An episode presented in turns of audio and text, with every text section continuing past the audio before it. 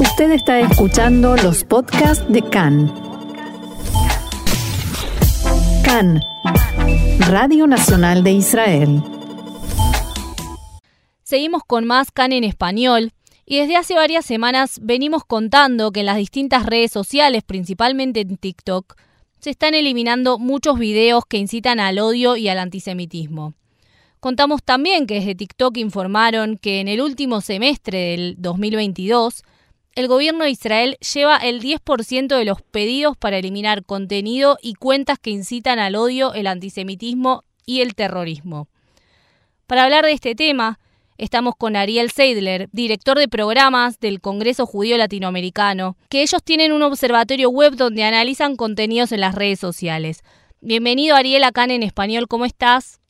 Un gusto, ¿cómo estás? Basados en los análisis que ustedes llevan a cabo, ¿qué conclusiones sacan? ¿Cuáles son las plataformas que más deberían preocuparnos? En primer lugar, bueno, muchísimas gracias por la invitación. Desde nuestro trabajo analizamos contenido en idioma español. Tal vez el antisemitismo en América Latina es distinto al de Europa y Estados Unidos. Lo que nosotros venimos por lo menos observando en, lo que trabajamos es un antisemitismo constante que, no está variando mucho alrededor del tiempo, eh, que tal vez pueda aumentar en momentos de, algún conflicto o algún hecho particular, pero que en general se mantiene constante. Por un lado, si lo pensamos desde el punto de vista de la moderación, esto preocupa porque hay mucho contenido discriminatorio que no se remueve, eh, sí con la tranquilidad de que viendo el auge de muchos discursos de odio eh, en general, esto no está canalizando particularmente en el antisemitismo. Así que en ese sentido queda mucho por ver.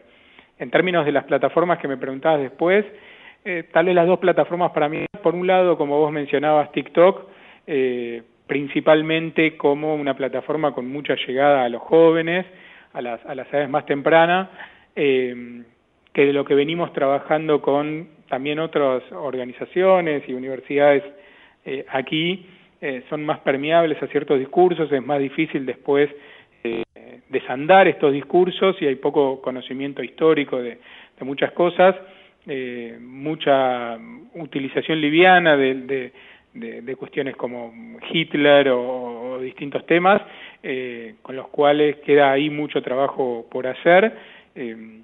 y por otro lado también nos preocupa un poco Twitter, sobre todo y particularmente por los últimos cambios a, a partir de la adquisición de la compañía por parte de Musk, en donde vemos que mucho de lo que se venía trabajando en este sentido se está desarmando, hay más libertad para quienes promueven esta clase de discursos, entonces venimos con atención siguiendo lo que va allí ocurriendo eh, y, viendo qué efectos tiene en nuestra vida offline de alguna forma.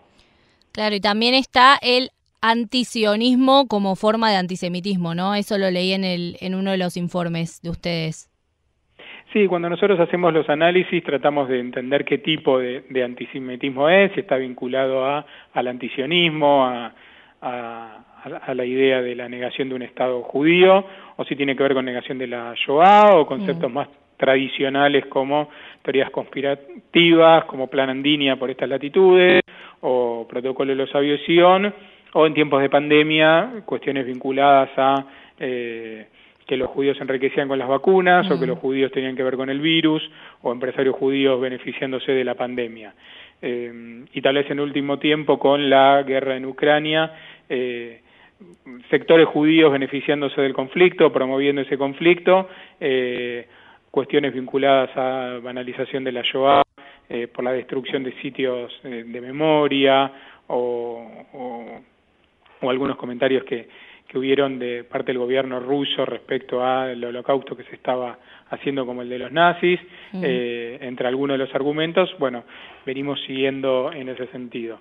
La particularidad sí del antisionismo eh, en general y el último tiempo es dentro de lo de antisemitismo la categoría que más eh, contenido conlleva en, en cantidad y a veces en términos porcentuales de qué tipo de antisemitismo hay eh, sobre todo en Twitter, donde hay mucha presencia de debate, por decirlo livianamente, en torno al conflicto de Israel y Palestina o Israel e Irán, eh, es donde notamos mayor presencia y cantidad de contenido. En términos generales constantes, como decía antes, y en los momentos particulares que te decía de, picos de conflicto, de crisis. Claro, esto yo te iba a preguntar, ¿qué momentos detectan que hay aumentos de contenido antisemita? En general, cuando traspasa de lo que es el ambiente más clásico de Internet, por así decirlo, a medios de comunicación y en donde entra en el debate no, no solo quien está tal vez cotidianamente opinando sobre estos temas, digo, hay cuentas que casi diariamente opinan sobre estos temas, eh, a favor y en contra de Israel o, por temas de, la comunidad, del, del, ser judío en general. Digo, cuando trasciende y entra muchísima más gente a ese a opinar sobre eso, es donde eh, en general observamos algunos de esos picos. No en todas las veces en donde pasa esto es que necesariamente hay picos de antisemitismo, eh, por ejemplo, en lo que tiene que ver más con Latinoamérica, cuando hubo eh, el, presidente actual de Chile no, no recibe al principio las credenciales del nuevo embajador de, de Israel en Chile, mm.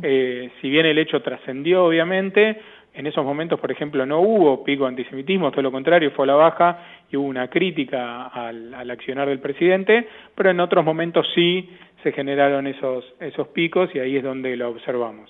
Claro, ¿y qué metodologías utilizan justamente para, para llevar a cabo este análisis de redes que hacen? Desde el Observatorio Web contamos con distintas herramientas para el monitoreo en tiempo real de contenido que va circulando en redes por un lado una herramienta que nos permite analizar todo el contenido que va que podemos eh, ver en Twitter o en distintas fanpages de Facebook analizamos los principales resultados en Google y en YouTube de, contenido y analizamos los comentarios en eh, plataformas eh, digitales de medios de comunicación en donde la gente hace opinión sobre las notas que están ahí. Ese contenido nosotros lo analizamos en general eh, con herramientas eh, inteligentes y vamos analizando obviamente manualmente todo ese material. Y en base a eso, por un lado, sacamos eh, informes y tenemos información sobre cuáles son los discursos que hay, qué porcentaje de antisemitismo o de distintos temas se van hablando, y eso nos permite a la vez contactar con las empresas de Internet para analizar cuál es el contenido que va circulando y si amerita tomar alguna medida de remoción de contenido, de cambio de política o qué, se puede hacer. Podemos decir entonces que lo que leemos en las redes representa a la realidad, porque muchas veces habla, se habla de que Twitter y otras redes sociales son la cloaca de la sociedad. ¿Es realmente así esto? A ver, creo que es un, es un reflejo de un porcentaje de la sociedad, de una parte de la sociedad, no en general. Em, son usuarios que están tal vez muy activos eh, poniendo contenido, pero hay un porcentaje grande de la sociedad que no está participando en ese debate, que tal vez mira, observa, eh, pero no comenta, no agrega contenido. En ese sentido es importante la participación del Estado, de las organizaciones de la sociedad civil y de las empresas en promover un uso activo, responsable, que vierta contenido de alguna manera positivo o que eh, corte con estos discursos de odio que muchas veces vemos eh, termina pasando muchas veces que quedándonos en nuestra propia burbuja, solo lo que vemos, vemos solamente ese comentario negativo. Cuando estamos en los grupos tal vez de WhatsApp, eh, vemos cómo se difunden esos contenidos negativos, eh, pero que solo tal vez lo estamos viendo en un grupo chiquitito. Entonces es importante promover una actitud positiva, eh, participar y dar otra clase de mensajes detectan que muchas de las cosas que se dicen en las redes sociales después se terminan materializando en hechos puntuales o en ataques? No lo vemos por ahora en términos generales eh, aquí en Latinoamérica, sí sabemos de experiencias y casos en eh, otras latitudes, Europa, Estados Unidos, em, que eso no esté pasando hoy aquí no quiere decir que no pueda pasar. Mm. Una de las cosas importantes para nosotros es, nosotros también hacemos un análisis de contenido en plataformas abiertas. Lo que vemos hace tiempo es que muchas veces estas plataformas eh, son utilizadas por gente que sí quiere llevar al extremo para eh, llevar a gente a plataformas más cerradas o a canales como Telegram, en donde tal vez no vemos un contenido muy violento en las plataformas más masivas como Facebook, Twitter, Instagram, pero sí se contactan de manera privada, esto lleva a canales cerrados en donde es más difícil observar, porque son canales cerrados, no públicos, en donde sabemos que el contenido más violento circula por ahí. No lo hemos visto en términos tal vez de la comunidad judía, sí el caso más reciente tal vez en Argentina es el intento de magnicidio de la vicepresidenta de la Nación, mm. eh, en donde sí ocurrió, eh, así que es muy importante estar alertas porque si bien no hay una gran cantidad de hechos en este sentido, el que esto permanezca constantemente, digo, lamentablemente lo más probable es que conlleve a esto a que pase. No hay una gran cantidad de hechos hoy, pero estimo que en algún momento empezará a pasar. Entonces, por eso es importante hacer un trabajo preventivo hoy lo más rápido y efectivo posible. Claro, ¿y qué observan hoy en día, por ejemplo, en TikTok? Porque hemos visto en los últimos días videos de chicos palestinos que hacen como funerales con mártires, videos fuertes de chicos de jardín haciendo estas cosas, haciendo como que matan israelíes y, y después el, chico que, muere es considera un mártir y hay chicos que actúan estas cosas. ¿Cómo en el contenido de esta plataforma? Principalmente pensando, como vos dijiste antes, que TikTok es una red que utilizan los más chicos. A ver, ese contenido lo vemos, lo hemos visto en otras plataformas y ya no lo no están más en general mm. o, cada vez hay menos y lo vemos en, en TikTok y venimos trabajando con la plataforma para que esa clase de contenidos no esté disponible. Em, es una preocupación de todos. Eh, la cuestión particular del terrorismo es una cuestión que sabemos que es preocupación. Eh, mm. La cantidad de contenido que se pone, eh, si bien no es excusa para que no esté, o, las distintas betas que van encontrando todos estos grupos para ir sorteando las líneas de lo que es la moderación de contenido, es algo que, se va corriendo y es una obligación de quienes trabajamos, una necesidad y de las empresas de poder detectar rápido esto y, eliminar este contenido, o por lo menos que circule lo menos posible y le llegue a la menor cantidad de gente posible. Eh, muchas veces en las empresas la lógica es analizar posteo por posteo, mm. eh, entonces ver si ese contenido particular eh, viola alguna normativa y lo que venimos trabajando, por lo menos nosotros, es que hay que entenderlo, eso en un contexto, ver una consecución de videos de los canales, como para entender cómo se va construyendo estos discursos de odio. Eh, y esa es hoy una de las tareas eh, que nos hemos, eh, que, que, venimos trabajando, es tratar de hacerles entender a las empresas de que es un error analizar esto de carácter, de forma individual, sino tener una mirada más general. Claro. Entonces, ¿Qué hacen ustedes con todos estos análisis que hacen? ¿Qué acciones llevan a cabo ustedes o con quiénes hablan para lograr que haya un cambio, como os decís, hacia actitudes más positivas y comentarios más positivos en las redes?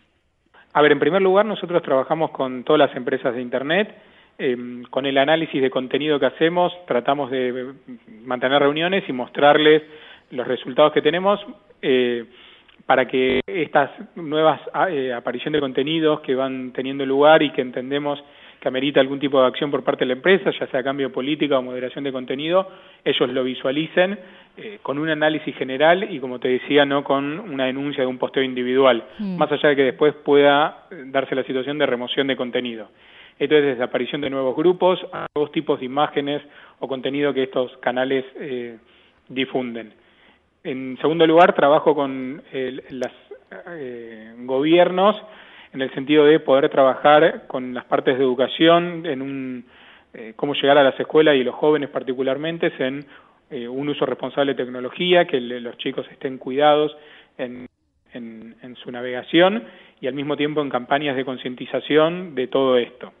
Ese es el, principal trabajo que hacemos. Y a su vez también con otras organizaciones de la sociedad civil, porque sobre todo también en términos de los discursos de odio, esto de alguna forma va socavando la democracia, eh, que cada vez en, distintos mm. lugares tiene, eh, digo, hay una peor valoración de democracia, es lo que venimos viendo, mm. y cuando eso sucede, también todos los grupos que son vulnerables a, discriminación, son más eh, proclives a discriminación o en general lo recibieron, son los principales grupos atacados. Entonces, esto me parece que la política en general y, muchas organizaciones, que tal vez este no es un eje para pero lo empiezan a, ver como una problemática porque cuando la democracia está eh, de alguna manera golpeada por todos estos discursos de odio, eh, es algo que afecta a toda la sociedad. Me parece que empieza a haber también una conciencia en torno a esto. Y para ir cerrando, entonces, en términos generales, ¿estamos peor o mejor? Creo que estamos en un momento de delicado equilibrio en donde, por un lado, vemos que la falta de accionar por parte de las empresas y tal vez de la sociedad civil y de los de cierta parte de la sociedad civil y de el Estado generó una especie de caldo de cultivo en donde vemos niveles de violencia que preocupan en redes sociales, pero al mismo tiempo es el momento de mayor conciencia sobre esta cuestión, mm. con lo cual es el momento de trabajar fuertemente desde todos los sectores para que eh, la sociedad tome conciencia de esto, se pueda trabajar mejor en las distintas áreas de la sociedad, desde la educación, de lo que tienen que trabajar las empresas a tomar conciencia de su responsabilidad en torno a esto, eh, de mayor educación sobre el uso de las tecnologías por parte de los usuarios, pensando particularmente en los jóvenes, que es eh, una sociedad, un sector de la sociedad muy vulnerable y muy eh, de fácil acceso para llegar a todos estos discursos de odio, con lo cual estamos en un buen punto para poder desandar todo esto y generar un cambio.